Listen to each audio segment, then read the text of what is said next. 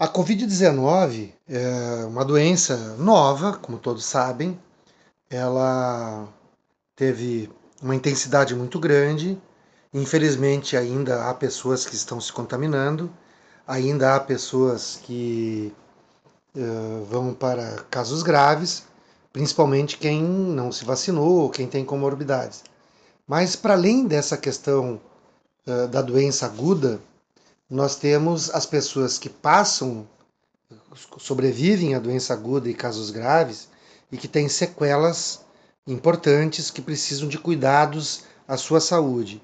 E também tem as pessoas uh, que não necessariamente têm casos graves, mas que depois do curso da doença aguda uh, permanecem com sintomas dos mais diversos sobre vários órgãos, sistemas e aparelhos do seu organismo.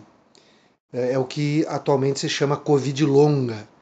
Então, nós criamos essa frente parlamentar em defesa das vítimas da Covid, porque houve uh, uma sugestão de várias entidades da sociedade civil organizada, uh, principalmente no âmbito do Conselho Estadual de Saúde, que solicitaram à Assembleia Legislativa que tomasse alguma providência nesse sentido. O objetivo das audiências públicas que nós estamos realizando é tentar identificar no território gaúcho onde há serviços uh, de atenção à saúde pós-Covid.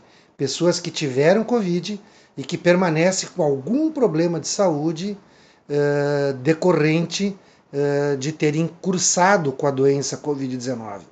Há municípios que têm esses serviços, há outros que não têm.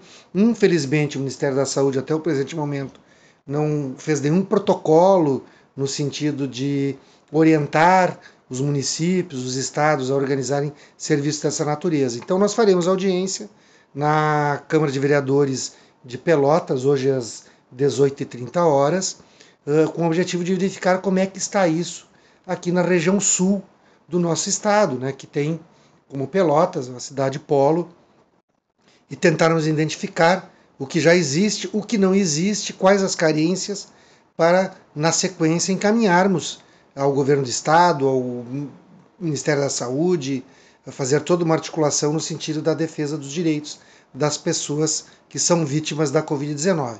Há também a questão das, dos impactos socioeconômicos da Covid eh, sobre a vida das pessoas que serão objeto dessa audiência pública. Então aproveito aqui para convidar as pessoas que queiram participar dessa audiência pública.